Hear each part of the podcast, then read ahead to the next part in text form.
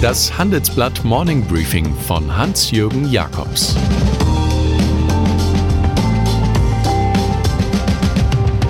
Guten Morgen allerseits.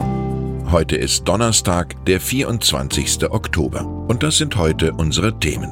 Mittelstand verschläft Zukunft. Porsche und SAP, die Software-Allianz. Duell von AKK und Mars.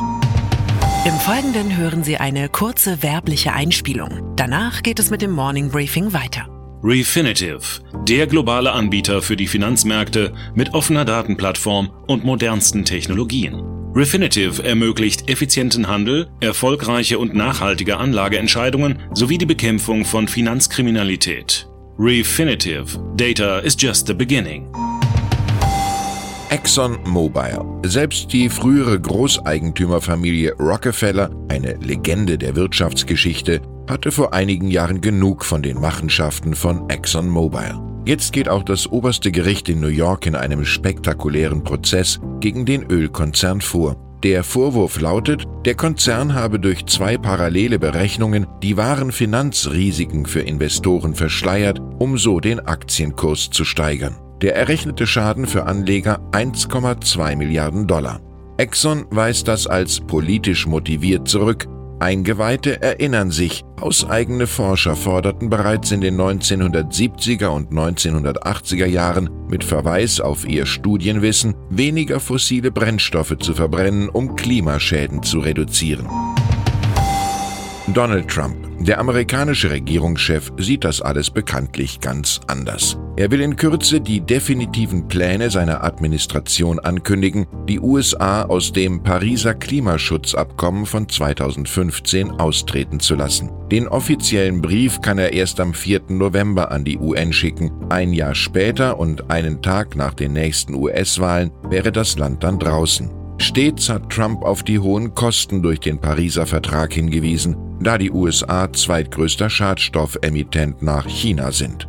Seine Anti-Paris-Strategie stellt POTUS im Übrigen auf einer Konferenz der Fracking-Industrie vor, verbunden mit der Zusicherung, national mehr Öl und Gas zu fördern sowie Regulierungen weiter abzubauen. Steht ein US-Präsident über dem Gesetz, kann er adäquat verurteilt werden. Einer wie Donald Trump, der 2016 im Wahlkampf erklärt hat, er könne in der Mitte der Fifth Avenue stehen und jemanden erschießen und ich würde keine Wähler verlieren. Selbst in diesem Fall argumentiert einer seiner Anwälte, könnten die lokalen Behörden von New York City einen amtierenden Präsidenten nicht verfolgen. Überimmunität also? Der Generalstaatsanwalt der Metropole, der die Steuerunterlagen Trumps zwecks Veröffentlichung anfordert, sieht das naturgemäß anders, denn es dürften sich aus den Dokumenten auch Hinweise auf Schweigegelder für Trump-Geliebte ergeben. Zwei Dinge können mit Sicherheit prophezeit werden, dass die Causa an den Supreme Court geht und im Wahlkampf 2020 eine große Rolle spielen wird.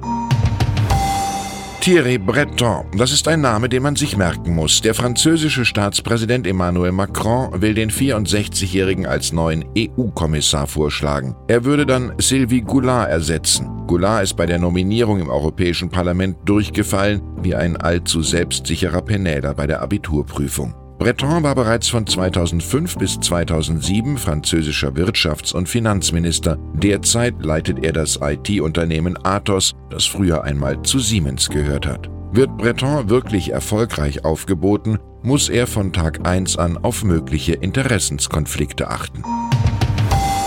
Deutschland, was ist wirklich los hinter den glorreichen Imageschildern mit dem Aufdruck Made in Germany? Ziemlich wenig, wenn man der Bertelsmann Stiftung Glauben schenken mag. Diese hat tausend Firmen befragt. Danach ist nur jedes vierte deutsche Industrieunternehmen innovativ genug, um sich im Wettbewerb langfristig zu halten. Fast die Hälfte der Firmen sei immer noch nicht ausreichend für die Ära der Digitalisierung präpariert. Das ergibt sich aus der uns vorliegenden Studie.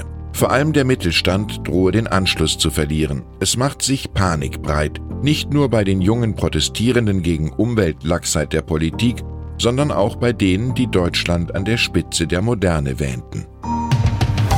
Porsche und SAP. Schon länger kauft Porsche Software bei SAP. Nun gehen die Unternehmen aus Stuttgart und Waldorf eine strategische Partnerschaft ein. Das gab der Autobauer gestern Abend beim Auftakt des traditionellen Autogipfels des Handelsblatts bekannt. Geplant werden gemeinsame Produkte und Lösungen für die IT, die selbstverständlich auch von der Porsche-Schwestergesellschaft Volkswagen und anderen genutzt werden können. Da das Auto in den einschlägigen Planungen zum rollenden Computer wird, spielen datenbasierte Geschäftsmodelle eine große Rolle. Gesucht wird menschliche Intelligenz, die künstliche Intelligenz richtig einsetzt.